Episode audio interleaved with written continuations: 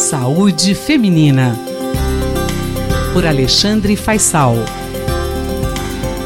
Chegando para você as informações do Dr. Alexandre Faisal, médico ginecologista, pesquisador científico do Departamento de Medicina Preventiva da Faculdade de Medicina da USP. Dr. Faisal, morar sozinho contribui para a depressão e ansiedade? Interessante, né, Miriam? A resposta é sim. Mas vamos ver o que diz um estudo publicado na PLOS, né, realizado na, no Reino Unido. O fato é que nas últimas décadas tem um crescente interesse nessa relação entre morar sozinho e transtorno mental comum. Nós estamos falando em particular da presença de depressão e ansiedade. A prevalência de depressão e ansiedade, o transtorno mental comum ao longo da vida é de quase 30% e é um transtorno que acarreta uh, um grave prejuízo na qualidade de vida da pessoa, está associado ao surgimento de doenças físicas, aumenta o risco de mortalidade e sem contar o impacto econômico. Né? Um outro aspecto atualíssimo, que em, muito, em muitos locais, a proporção de indivíduos que moram sozinhos vem aumentando. E aí nós temos fatores como envelhecimento da população, menores taxas de casamento, maiores taxas de divórcio, que contribuem para essa situação. Para ter uma noção, no Reino Unido, o impacto da solidão é tão grande que recentemente criaram um cargo de ministro da solidão, entre aspas, para poder enfrentar esse tipo de problema. Pois bem, ah, esse estudo realizado na Universidade de Versailles, da França, procurou avaliar a associação entre morar sozinho e transtorno mental comum, novamente, depressão e ansiedade, e o que podia estar por trás dessa associação. Os pesquisadores usaram dados de pesquisas nacionais de morbidade psiquiátrica realizadas no Reino Unido, então nós estamos falando de pesquisas de 93, 2000 e 2007, em que eles têm dados que puderam ser ah, avaliados para esclarecer essa associação. Foram mais de 20 mil pessoas avaliadas, eles usaram um instrumento próprio para essa avaliação do transtorno mental e solidão também foi avaliado por meio de um questionário que perguntava como a pessoa é, estava né, em termos de companhia nas últimas duas semanas. Mas vamos aos resultados que é o mais interessante. Então, por exemplo, a prevalência dos que moravam sozinho nesse período, então 93, 8,8%. Em 2017, 10,7%.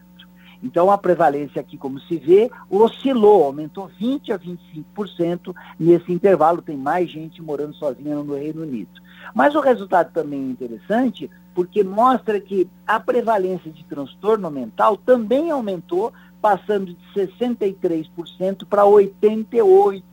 E os autores concluem que a solidão explicava 84% da associação entre morar sozinho e transtorno mental comum. Era o fator mais significativo para poder explicar essa infeliz associação.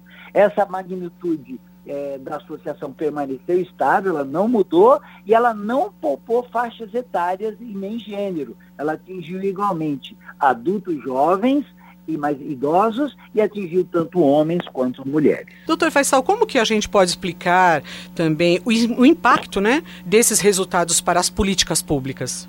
Bom, a explicação para essa associação está no modo como uma pessoa solitária provavelmente vive e age. E aqui nós temos uma série de questões de comportamentos psicológicos, autores citam a ruminação do pensamento, a avaliação negativa dos vínculos sociais, citam questões biológicas como regulação, desregulação imunológica e até a questão de vícios, vícios comportamentais que explicam então relação entre morar sozinho e depressão. Né? É, um dado a gente sabe da literatura que o isolamento social pode alterar o sistema imunológico e tanto a supressão quanto a ativação imunológica são conhecidas como peças-chave da, da depressão e de alguns transtornos mentais.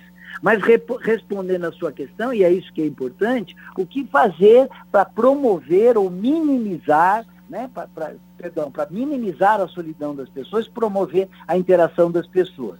E aí tem uma série de sugestões, de intervenções, que incluem intervenções de facilitação social, terapias psicológicas, prestação de cuidados de saúde e sociais, intervenções com animais, né? promover a interação do, da pessoa solitária com animais, desenvolvimento de lazer e habilidades, Enfim, tem uma série de linhas diversas de pesquisa que mostram benefícios dessas diferentes é, intervenções para reduzir o transtorno mental, reduzir também, obviamente, o fator de, exposição que é a, a solidão, morar sozinho a solidão. O fato é que novos estudos devem trazer mais luz nessa relação e a mensagem é clara, né?